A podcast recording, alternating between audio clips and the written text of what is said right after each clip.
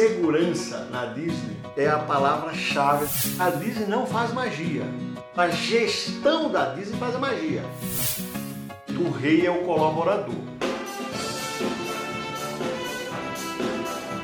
Olá, eu sou Juliana Fernandes. E eu, Ricardo Dal Bosco. E nós estamos começando mais um episódio do Quaternos Station, o podcast para quem é interessado em tecnologia de telemetria, gestão de frota e segurança. No episódio anterior dessa temporada 4, nós conversamos com o sócio da Mindset e investidor anjo Altair Assunção. Nós conversamos sobre como uma empresa pode buscar investimento no mercado. Esse e outros episódios do Quaternos Station estão disponíveis no SoundCloud, no iTunes, Spotify e no blog Quaternos, quaternosonline.com.br. E nesse episódio 6 eu tenho a felicidade de estar aqui ao meu lado, Claudemir Oliveira, ele que é fundador e presidente do Seeds of Dreams Institute, empresa americana voltada para a área de clientologia e psicologia positiva. O Claudemir tem mais de 25 anos de experiência em marketing, vendas e treinamento no mundo corporativo, já tendo trabalhado em empresas como American Airlines, United Airlines e também a The Walt Disney Company. Ele veio lá dos Estados Unidos para nos contar como as empresas podem utilizar o método Disney em seus negócios e implementar a cultura de ensino corporativo em suas instituições. Em resumo, como é que você envolve seus motoristas, seus gestores de frota, seus gestores logísticos a colaborarem na redução de riscos e redução de custos dentro da companhia. Claudemir, seja muito bem-vindo ao Cotton's Station. Obrigado. Estamos muito felizes por você ter aceito participar do nosso podcast. Muito feliz. Aqui que estamos gravando aqui em São Paulo, nosso escritório. E pra gente começar aqui nessa conversa, conta um pouquinho pra gente, resumido, como é que você foi parar na Disney? Tá, uma história interessante. Eu vim das companhias aéreas, né, da área de serviço. Eu trabalhei na American Airlines, quando ela abriu o escritório em 1990. Aí a United Airlines me chamou, concorrência, né? Vamos lá, tenho amigos nas duas até hoje.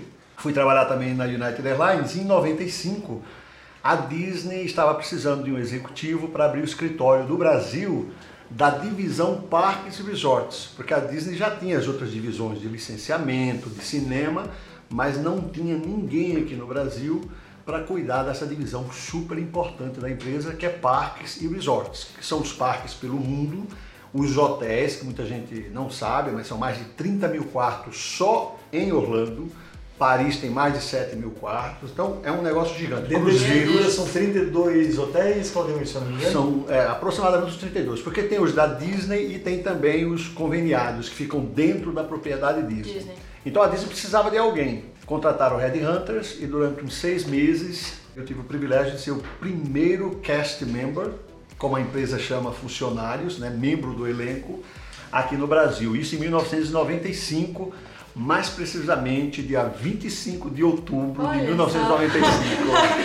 é, Claudemir, quando você fala em cast members, me lembrei de duas palavras em inglês, que é a própria questão do backstage né? Exato. e do stage. Né? Exato. E muitas empresas hoje em dia confundem onde o colaborador fica às vezes discutindo com outro colaborador em frente ao próprio cliente ou convidado, como diria a Isso, Disney, isso. melhor dizendo. A gente veio de algumas, algumas reuniões aí durante a semana e a gente presenciava algumas cenas, as pessoas resolvendo pepinos na frente de clientes num ambiente que muitas vezes não é o ideal Isso. para aquele tipo de resolução. Como é que você vê essa mudança de paradigma que a Disney implementou essa filosofia e tem colaborado nas empresas, inclusive que prestam algum tipo de consultoria, algum tipo de auxílio? A Disney ela é conceituada, ou seja, mundialmente pelo atendimento ao cliente, que é uma das coisas que vocês prezam bastante na empresa aqui. Mas tem outra coisa interessante na Disney, tem muito a ver com o negócio de vocês. Acho que você vai lembrar, mas segurança na Disney é a palavra-chave na empresa. Segurança, cortesia, show, que tem a ver com backstage onstage que você está falando, e eficiência. E eles colocam isso nessa ordem. Nessa ordem. Segurança. Então eu acredito que tem muito a ver com a empresa de vocês e agradeço a oportunidade de fazer esse link, né? E tem uma piadinha que eu acho que vai ser interessante, que lá na Disney, por que, que segurança é importante? Tem uma piada lá dentro que a gente brinca e fala assim, bom, segurança em primeiro lugar, porque um cliente morto não é um cliente feliz. então tudo na Disney gira em torno dessa segurança, cortesia, show e eficiência. E nesse show aí cabe essa questão de backstage, on-stage, por isso que as empresas querem saber como é que a Disney faz com essas quatro palavras, como que adaptar isso em outras empresas, em outros segmentos. Claudemir, quando a gente implementa o nosso sistema, por exemplo, de gestão de frota dentro de uma grande, média ou pequena empresa que seja, por três países, já que a gente está presente no mundo, muitas vezes a ferramenta fica na mão de um único colaborador e que este, em determinados momentos, tem dificuldade de compartilhar. Com outros colaboradores okay. e a própria empresa ela não tem aquela cultura da disseminação do conhecimento interno, do compartilhamento de informação. Quer guardar só para si, né? Isso. É isso. E a gente hoje na gestão de frota no Brasil, a gente tem esse grande problema. É aquele conhecimento muitas vezes estando apenas uma pessoa, conhecimento apenas técnico ali, isso. só que sem ser disseminado e que daí você, claro, que não consegue chegar muitas vezes no objetivo que é a redução isso. de custos e redução de riscos isso. dentro da empresa a Disney e você depois, eu até gostaria que você comentasse um pouco aqui no 4 News Station, por 10 anos, Sim. foi, não sei se posso dizer assim, docente né? né? na, na, Universidade Disney, Exato. e que ela prega muito a formação do colaborador, Isso. E que seria aqui, trazendo para o nosso negócio, a formação do motorista constantemente, a reciclagem, Isso. de que forma uma empresa hoje no Brasil pode Ótimo. espelhar no modelo Disney para transformar essa cultura dentro da instituição? Olha, excelente pergunta porque tem muito a ver com gestão e processos que você está falando. Independente da área de negócio. Independente. O erro hoje das empresas, dos gestores, dos líderes, é que não estão passando para os colaboradores a importância daquele processo. E vou dar um exemplo para vocês, seus ouvintes vão ficar maravilhados, que é aquele do estacionamento da Disney. Você chega num parque da Disney, o estacionamento é gigantesco. Aí você para lá o carro com a família, nove e meia da manhã, todo mundo feliz, pega o trenzinho. Quando chega dentro do parque, onze e meia da manhã, você fala, onde deixei meu carro? Tudo no Chevrolet Cruz branco. É, é, é. Passei por isso, tá? Passei por isso. Então, aí o que acontece? 50 mil veículos. É. Aí o que, que acontece? O cara fala, bom, vou ser o último a sair, vou esperar todos os carros sair do estacionamento, mas aí ele fala assim, bom, já que a Disney falam que faz magia, vamos perguntar no questionário, mas eu sei que a resposta vai ser, olha, você não sabe onde está o teu carro, vai ter que esperar todos os carros sair para ser encontrado. Mas resolveram perguntar para o funcionário da Disney. O funcionário da Disney fala assim, olha, quem sabe a gente não consiga fazer uma magia e saber onde está o seu carro. Aí faz a seguinte pergunta, que horas você chegou no estacionamento? Então, você lembrar onde deixou é impossível. Mas você concorda comigo que lembrar a hora que chegou é mais fácil? Porque você fala, tomei café da manhã às 8, 8 e meia, 8 e 45 eu cheguei no... Que a pessoa certeza. já tem uma programação para chegar no parque, né? Aí existe que é um processo. Inclusive tem uma frase na Disney espetacular que fala o seguinte, que a Disney não faz magia. É o processo, a gestão da Disney faz a magia. E o exemplo clássico vai estar nesse exemplo que eu estou falando para vocês. Quando os carros estão parando ali no estacionamento, o funcionário que está indicando para parar, ele tem um papel ou um tablet hoje que ele vai anotando. Então o estacionamento Mickey, por exemplo, é esse pedaço aqui. Então o carro vai parando aqui e ele sabe 81, 82, 83, 83. Tá, tá. Terminou o Mickey, começa o da Mini aqui. Mini 1, fileira 1, 2, 3, 4. Ele vai anotando. Então, quando esse convidado, esse cliente pergunta onde será que está o meu carro, ele só dá uma olhadinha aqui, ele falou 95, Olha, vai estar no estacionamento da Mini entre as fileiras 21 e 22. Ajuda? E o cara fala: Uau! Magia! Como eles fazem? Processo. Então, processo de pessoas. Processo de é, pessoas. Continua sendo a base. Processo de pessoas. Agora, onde está o erro aí, Ricardo e Juliana? Se a liderança, se os gestores não explicarem para aquele cast member, a importância dele fazer aquele trabalho chato, aquele trabalho que ele fala, por que, que eu estou fazendo isso aqui? Porque, ah, não, tá para que isso aqui?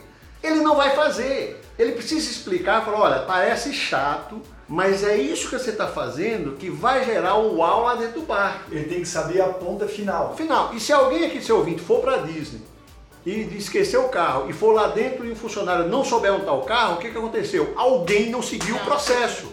Porque se não seguir o processo, eu não tenho como fazer esse uau. Eu não vou saber lá. Então a importância dos líderes muitas vezes explicarem, porque processo, a própria palavra, as pessoas já não gostam do processo. Mas eu acredito que é você não explicar. Na Disney se explica, olha, tu está fazendo isso aqui porque isso vai causar um uau tremendo lá dentro. Porque todos os dias vão ter pessoas esquecendo, porque chegam felizes nos parques. Mas então, e por é que, importante. que eles não explicam isso? É falta de treinamento? Às vezes é pessoa? treinamento, às vezes é achar, porque eu sou o líder, eu sei, você não sabe, não escutar o colaborador. Tem uma série de fatores aí. E como é difícil muitas vezes implementar essa cultura do treinamento da reciclagem numa empresa. Exato. Eu me lembro uma vez num, num dos treinamentos do Claudemir Oliveira, quando esteve no Brasil, e que recomendo aos nossos ouvintes, claramente, o Claudemir batia muito nessa questão. Uma pessoa na Disney leva X meses para ser treinada, depois ela tem um acompanhamento de um líder em campo, e depois ela é reciclada e conte-nos um pouquinho a respeito disso, até mesmo para o dono de uma transportadora, o dono de uma empresa de segurança, Isso. é, de um, um cliente nosso que esteja nos escutando, de que forma ele pode implementar isso dentro da sua instituição. O próprio treinamento é aos condutores Isso. para reduzir riscos. Olha, a pergunta é espetacular porque eu vou conseguir linkar a tua pergunta com a Universidade Disney, que você inclusive falou no começo, quando a gente começou a entrevista. Na Disney, quando você é contratado, antes de você ir para a tua sala do escritório, ou ir para o parque, ou ir para um hotel trabalhar, você passa por um treinamento chamado Traditions, que é tradições. O que, que a gente faz nesse treinamento? A gente conta a filosofia e a cultura da empresa. Então, todos os novos cast members, que são os funcionários da Disney, são obrigados a passar por esse treinamento antes de ir trabalhar. Então, é uma cultura diferente, né? Porque a maioria das empresas brasileiras, o que, que acontece? Não, eu estou precisando dele agora rápido, põe ele aí, depois a gente treina. Lá, eu na, não lá na quarta não diz assim, a gente tem toda a parte de treinamento para depois começar a mostrar. Toda a parte de um processo de treinamento de integração é necessário. Exato. Senão tu toca o leão despreparado na savana, não Acabou. tem como.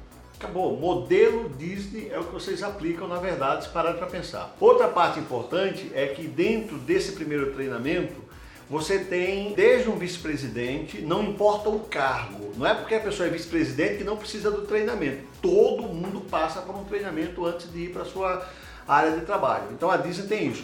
Outra coisa que a Universidade Disney tem de diferencial, os professores da Universidade Disney, eles são funcionários. Então, o que, que acontece? Eu, quando dei aulas na Universidade Disney, eu continuava com as minhas atribuições e uma ou duas vezes por semana eu ia para a universidade para ensinar os novos funcionários como é a cultura mais fresquinho. Eu dava exemplos do que eu fazia internacionalmente. Então falar, não né? era apenas teoria, É. certo? Isso. Tinha prática conciliada é- com questão é técnica. muito Então, então isso aqui, uma ideia para os seus clientes pelo Brasil, se você tiver uma empresa com muitos funcionários, faça treinamentos externos que sempre eh, agregam, mas tenha lá o, sei lá, o teu funcionário que é exemplar, que o cara é muito bom, treina ele de dar algumas aulas, porque quem vai estar ensinando para esse novo colaborador entrando? Alguém que entende e que sabe. E como muitos recursos, às vezes, que existem internos, não são vistos ou são desperdiçados Exato. pela empresa de não aproveitar ele para compartilhamento de informação dentro de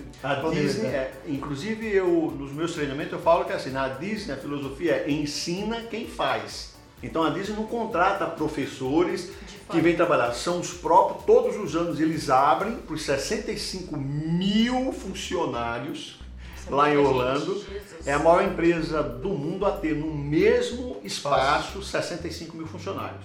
Por exemplo, a GM tem muito mais funcionários que a Disney, espalhados pelo mundo, várias empresas. Mas não na mesma Mas área. no na mesmo mesma local. área geográfica, a Disney é a número um do mundo em ter tantas pessoas. É uma cidade. Claudemir, e por que, que a Nordstrom não treina Tá. seus colaboradores? Me fala um pouquinho desse case aí. Olha. Que inclusive você cita, se eu não me engano, num dos seus cursos no exterior, em Orlando. A gente inclusive visita a Nordstrom. Ah, é? Vocês fazem É. umas visitas na. Visitas na- técnicas. Eu, eu sei que É, é. a gente vai pra Apple, Harley Ah, Davidson, né? sei que você Eu sou vê. Orlando. Falei pro Claudemir já. Quando eu for pra Orlando a próxima vez, Eu quero é, fazer a visita lá. Ele vai ter que me levar na Harley.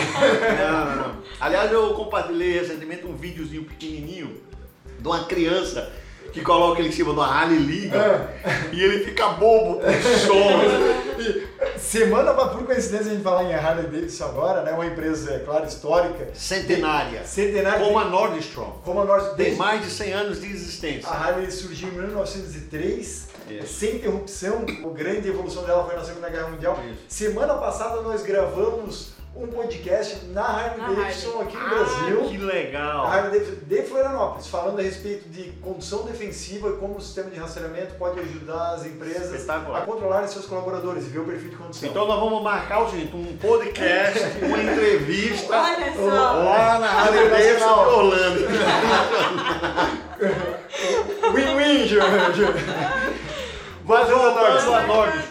A Nordstrom, apesar de não ser um nome muito conhecido no Brasil, mas é uma empresa centenária na área de varejo, uma loja. Siga eles no várias Instagram. É, é. Gigantesca. E eu levei um grupo de executivos de uma grande empresa de varejo do Brasil para o meu programa lá em Orlando, durante uma semana de imersão. E uma das visitas, além de Harley, Apple, Macy's, era a Nordstrom, porque eu sabia da filosofia deles. E chegando lá, uma pergunta que fizeram para o vice-presidente foi como que vocês atravessaram duas guerras mundiais? Mais de 100 anos de existência. Qual é o segredo? Como é que vocês treinam os seus funcionários para atenderem tão bem? Aí o executivo olha para a gente na mesa e fala assim, eu tenho uma má notícia para para vocês. Silêncio. Na Nordstrom, nós não treinamos ninguém. Silêncio. Não, silêncio total, porque eu tinha ali vários gerentes de RH, gerentes de treinamento dessa empresa de varejo, e eles não não estavam entendendo o que ela falou. Como não treina? Treinamento é tudo, né? Aí ele olha pra gente e fala assim, então a gente não treina os funcionários aqui da Nordstrom. Quem treina os funcionários da Nordstrom, uma empresa de mais de 100 anos de existência, excelência em atendimento ao cliente, os caras são top. Quem treina os nossos funcionários são os pais deles. São os pais deles. Puxa Nós apenas escolhemos os melhores filhos. Filhos. O que, que eles querem dizer com isso? Que você não treina alguém, atitude a uma pessoa. Você não consegue treinar uma pessoa. São os pais dele, é o berço ali e você ali numa entrevista você consegue muitas vezes detectar esse lado de carisma, esse lado de Respeito querer servir, também. de respeito. Então o que ele quis dizer é assim, não, a gente faz treinamentos, mas o melhor treinamento são os pais que fazem para os seus filhos. A gente só escolhe os melhores filhos. Claudemir, na tua opinião, qual é a importância do colaborador dentro da organização? Muitas vezes as empresas tratam-os apenas como funcionários, sem esse tipo de envolvimento, Isso. achando que ele é colaborador da empresa ali das 8 às 18 e que ele não existe uma vida pessoal fora É. que interfere dentro da empresa e vice-versa. Olha, o meu programa que você conheceu, chamado Clientologia, né, e eu tenho até artigos que falam sobre isso, e eu costumo dizer uma frase bem forte, que é o seguinte, a ideia de que o cliente é rei, eu a questiono. O Claudemir tem uma visão um pouco diferenciada, que diz o seguinte, o rei é o colaborador, é a minha visão, mas deixa eu explicar o porquê. Imagine o seguinte, que a gente tenha o melhor hotel do mundo. Um hotel você pode copiá-lo. Tem dinheiro, vai lá e copia. Pô, vamos fazer melhor. Ótimo, tá. Coloca uma anta no check-in para você ver se, se a pessoa volta. Volta. Então o colaborador, ele está na frente, na linha de frente. Então tem que se encontrar. no um- stage. Ele está no stage. Ele está no stage. Então eu digo o seguinte, que o colaborador é mais importante que o cliente, porque o cliente é uma consequência de um bom, excelente atendimento. Exato. É só nesse sentido. Não estou falando que o cliente não seja importante.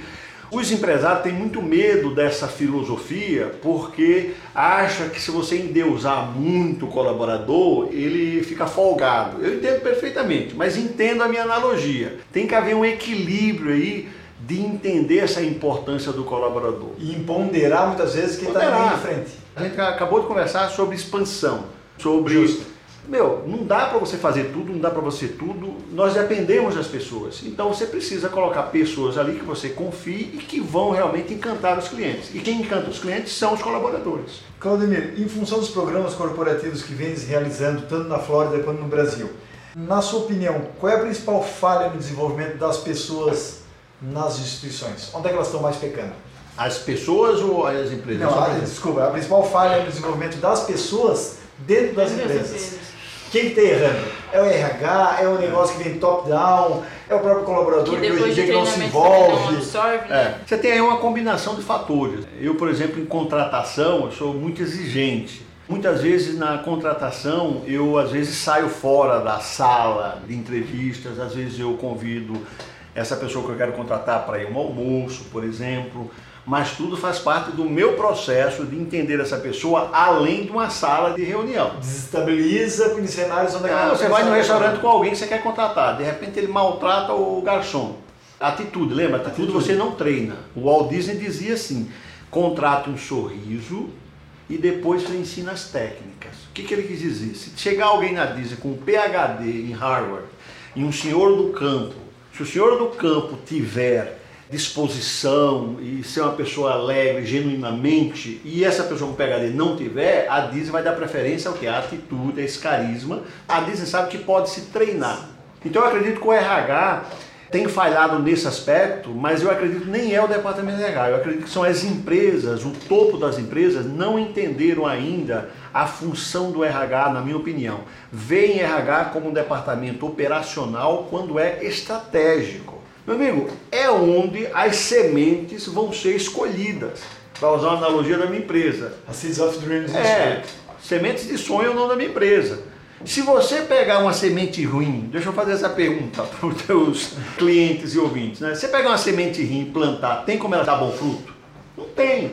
Então o RH naquele momento é fundamental. Agora o que acontece hoje, se vê como um departamento operacional por causa da pressa. Né? Tem um departamento lá desesperado e alguém liga para RH, eu preciso de alguém para ontem. Ela pega a primeira que passa pela frente, ou ele.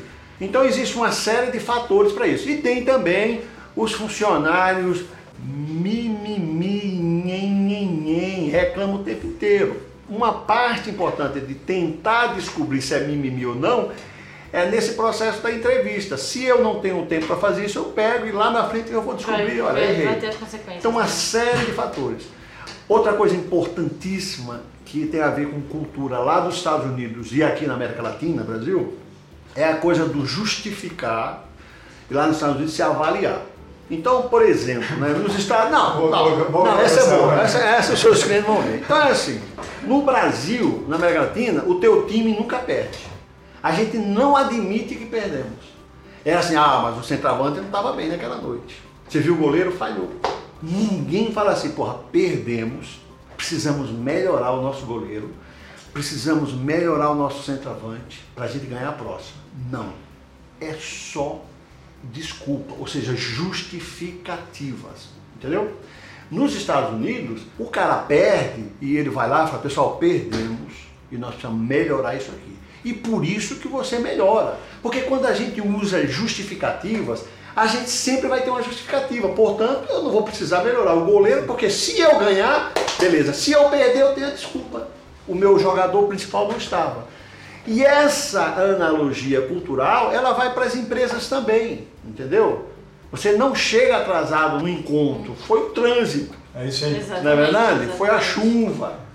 E a gente tem que admitir que não, eu realmente atrasei. Eu realmente atrasei, entendeu? Eu realmente atrasei. E aí quando você admite, a próxima vez você vai fazer de tudo para não atrasar. A gente tem um. E relacionando com essa fala, Valdemir, tem algumas empresas, desde pequenas, médias empresas que a gente já instalava nosso sistema de rastreamento quando a gente chegou no Brasil. Eu lembro de um caso de uma padaria com poucos veículos, quatro, seis veículos na época, tinha instalado a nossa tecnologia, o Quaternos, e ele falou o seguinte: engraçado que quando eu ligava para o colaborador para ver onde é que ele estava na rua, o meu comercial, que estava lá entregando o coffee break, Isso. ele sempre dava desculpa assim: estou no trânsito, estou ainda aqui no cliente, já estou chegando. E depois que eu instalei esse sistema de rastreamento, eu vi que era assim: não, não era nada disso, sempre era desculpas cima de desculpas. A gente começou a aumentar a produtividade e, em função disso, isso parece ter enraizado muito na ah. cultura do brasileiro e de não buscar a causa do problema para melhorar. Agora vem a parte boa. Como é cultural, aqueles poucos que saírem dessa justificativa, dessa curva, para avaliar, meu, vai dominar o mercado. Oceano Azul. Esse é, esse é o Oceano Azul.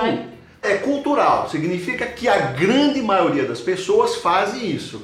Os poucos que começaram a fazer, não, eu não, eu não posso entrar nessa de justificativa, eu quero crescer, então eu errei, vou consertar e sigo para frente. Então, oportunidade gigantesca para aqueles poucos.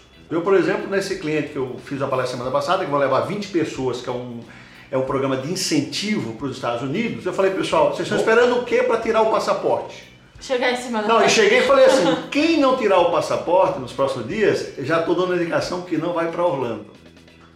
Para o Todo seu mundo curso de imersão. Para o curso de imersão em Orlando. O que, que eu ia dizer é o seguinte, pessoal, vocês estão concorrendo agora para Orlando até dezembro de vendas, tem lá 80 pessoas, vão 20. Eu já tiraria o meu passaporte a semana que vem. Porque você com o passaporte na mão vai assim, eu vou para esse negócio. Você vai acordar todos os dias para vender mais, para ser um dos ganhadores para ir para lá. Como você fala, Claudemir, novamente cito os seus treinamentos, suas palestras que presenciei aqui no Brasil.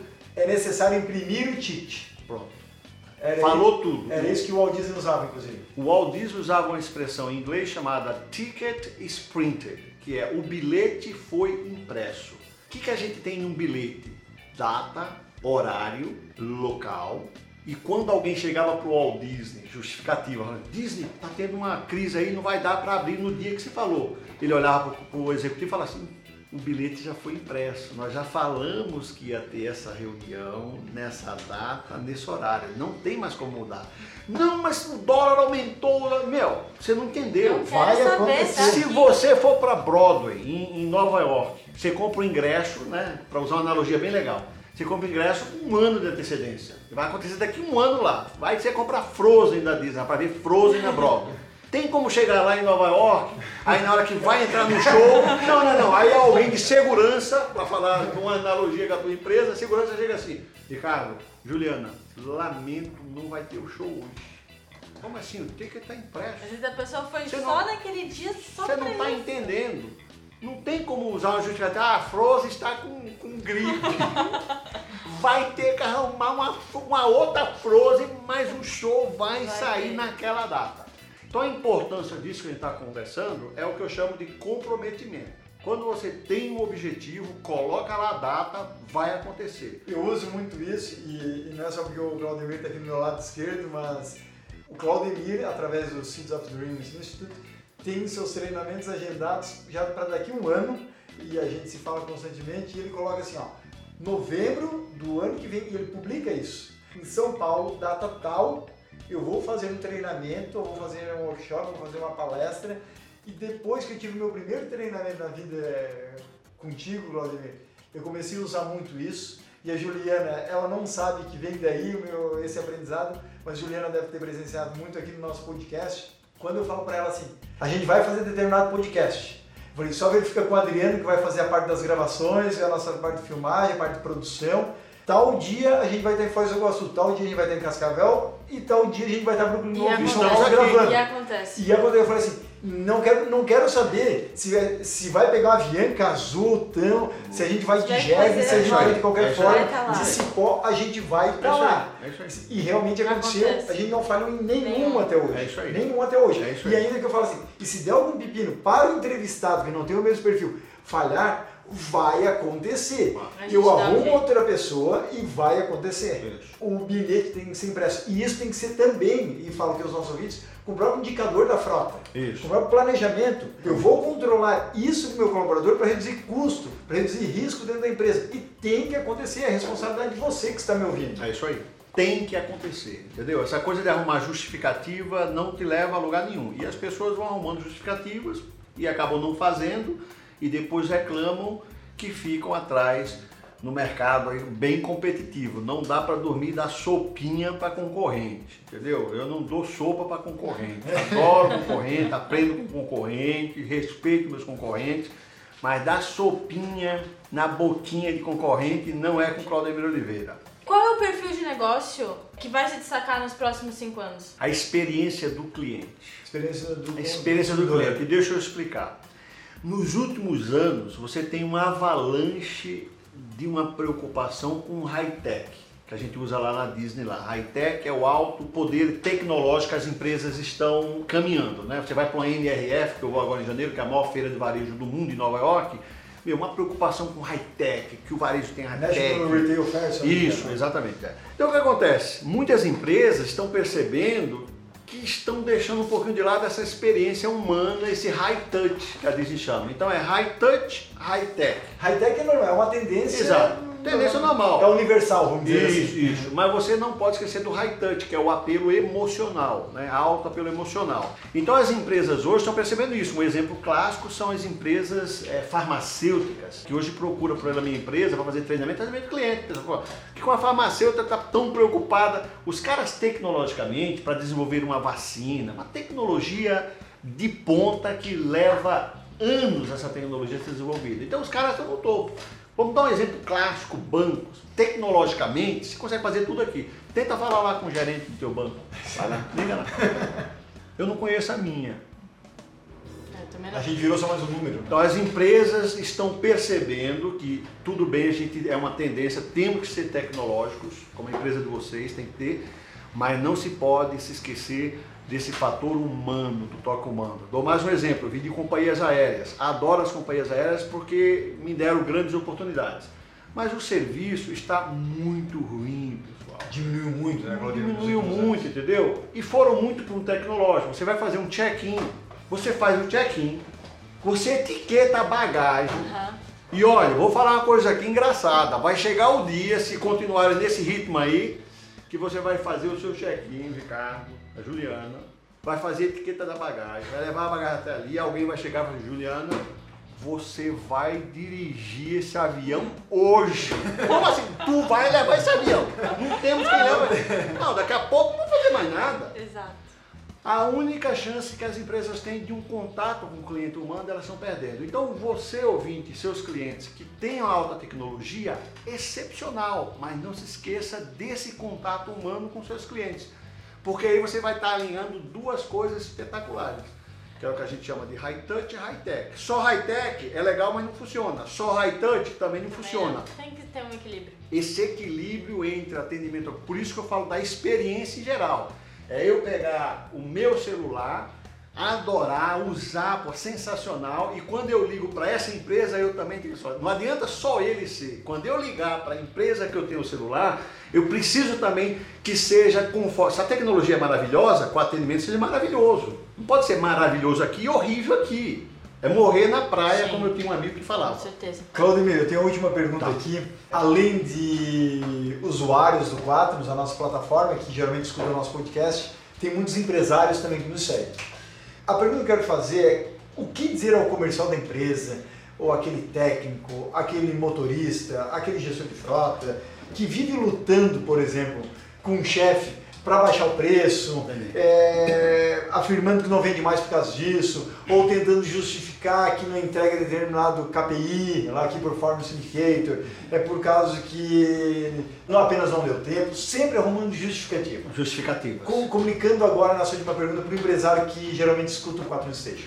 Eu acho que se a gente parar para pensar durante a entrevista, de uma certa forma a gente até chegou a tocar nisso. A contratação, lembra-se? Se você na sua empresa, empresário, está tendo muito mimimi, nhen, nhen, se você for analisar a situação profundamente, houve um erro estratégico de gestão, inclusive na contratação. Dá um pouco mais de tempo ao RH, vê o RH muito mais como estratégico do que operacional, para ele poder ter tempo de entrevistar esses candidatos. A Disney, só para vocês saberem, quando um talento aparece numa entrevista, mesmo que eu não tenha o emprego, sabe o que a Disney faz? Agarra, agarra e arruma um jeito, porque ela sabe que se não agarrar aquele talento, um concorrente vem e pega. Porque o processo, muitas vezes, ele tem que existir, mas pode ser interferido. Exato. Pode ter processos plano B, Exato, C, exato. que é um- esse é um caso. Exato. Por exemplo, vamos supor. Estratégico. Estratégico. Se o RH tem um poder estratégico de não ser simplesmente um operacional a mais ali, para festinha de aniversário,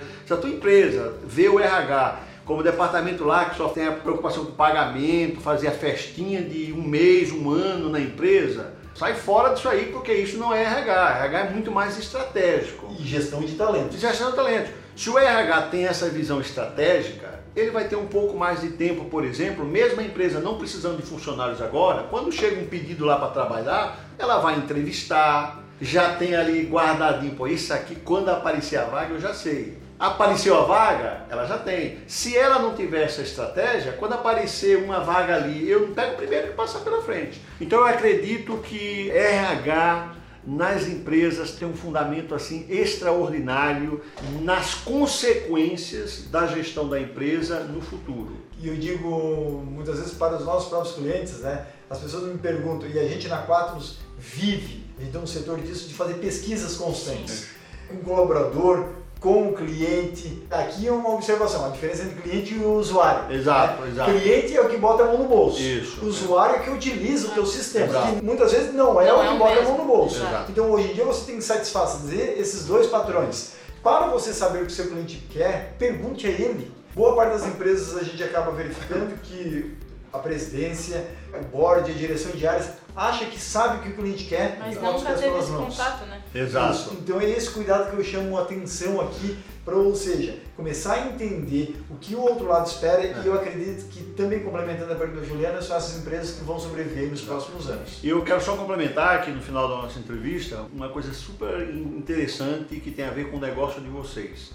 Eu ontem fiz uma palestra numa convenção de uma grande farmacêutica que fabrica vacinas, gigantesca. E no debrief ele falou para mim o seguinte, que muitas vezes os funcionários reclamam lá da clínica, que o cliente reclama que tá cara a vacina e que eles não têm argumento. Falo, Como não tem argumento?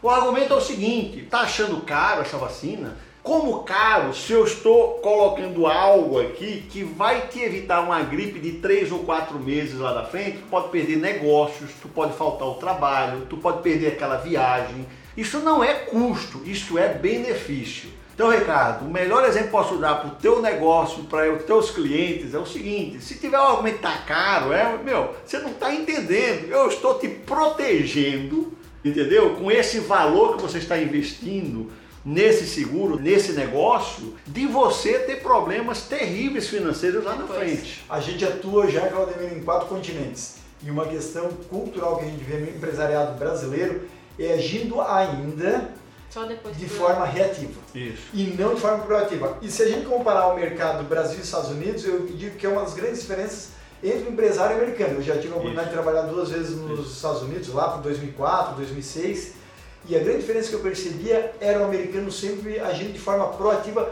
para não dar aquele custo lá na frente, para não dar esse risco. E alinha muito bem com o seu discurso. A proatividade é extraordinária. Você tem empresas reativas, empresas proativas. As proativas continuaram o seguinte: você encontra até empresas reativas com sucesso, mas as proativas que realmente saem na frente, não esperando a coisa acontecer, são aquelas que seguem. E o teu negócio é realmente para essas pessoas que sabem que eu vou investir em algo para evitar problemas lá na frente. E você, empresário, está nos escutando aqui no final do nosso 4 News Station, também fica a dica. A contratação de empresas terceirizadas, de fornecedores para o seu negócio, também precisam ter esse perfil proativo. São empresas que você tem que projetar para daqui 3 anos, 5 anos. Será que essa empresa vai estar comigo em outros negócios? Isso aí. Eu irei crescer, mas será que esses meus terceirizados estarão lá comigo também de mãos dadas? Exato. Né? É isso aí. Essa questão de valores também tem que ser relacionado nesse período. Exato. Bom, o Adriano já vai subir a música aí do Rock Balboa, Claudemir, aqui no final do nosso Cosmic Station. Uma felicidade, a gente teve autorização da Prague Film Orquestra, a orquestra de. Praga da República Tcheca. É, que bom. nos permitiu usar no nosso Cosmic Station a música oficial do Rock Balboa, 1978. Então agora o Claudemir, como para quem não sabe, ele mora nos Estados Unidos, agora já está vendo aquela imagem do Rock subindo ali na Filadélfia, naquela escadaria. E o Claudemir também é um vencedor na, vi- na vida. Quem não sabe é, a respeito dele ainda, terá aqui no nosso artigo, aqui no nosso podcast, Toda a linha do tempo dele. toda a linha do tempo dele, doutor em Harvard, inclusive. Né? Estudei lá, estudei lá. Estudou. Tenho um doutorado, mas faço várias Estudou lá. especializações lá. E o Claudemir, hoje, ele tem já dois livros lançados no Brasil, inclusive. Um deles é o Walt Disney, de Marceline para o Mundo, o Exato. Palco dos Sonhos. Isso. Para quem não sabe quem é Marceline, leia o livro. Ah. É, é uma biografia sobre o Walt Disney. E também o livro de Psicologia Positiva. Claudemir Oliveira, ele que é PhD, a arte de materializar sementes de sonhos aí e pensar aí de maneira muito para frente, como É isso aí. Excelente.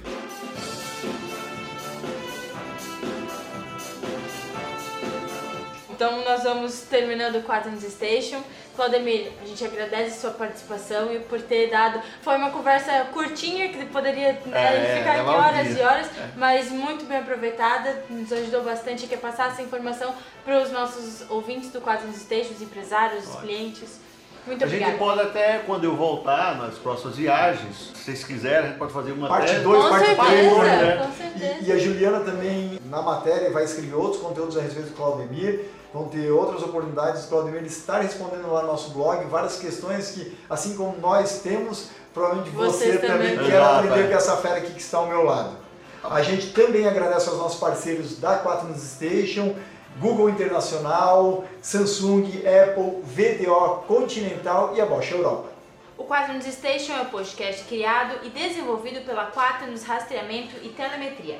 A Quaternos é referência em tecnologia de informação, estando presente em quatro continentes e atendendo mais de 30 mil clientes. É isso aí, Juliana. E para você aí que está nos escutando e nos acompanhou até aqui, continuem seguindo o nosso Instagram, arroba Quaternos Oficial, ou nossa página lá no Facebook, que é Quaternos Rastreamento e Telemetria, e também nosso canal no YouTube, que tem atualização semanal e, inclusive, às vezes, diária. Exatamente. Acompanhe também todos os conteúdos produzidos pela Quaternos através de quaternosonline.com.br. Obrigado pela sua companhia e até o nosso próximo episódio aqui desse podcast pioneiro no Brasil. Tchau!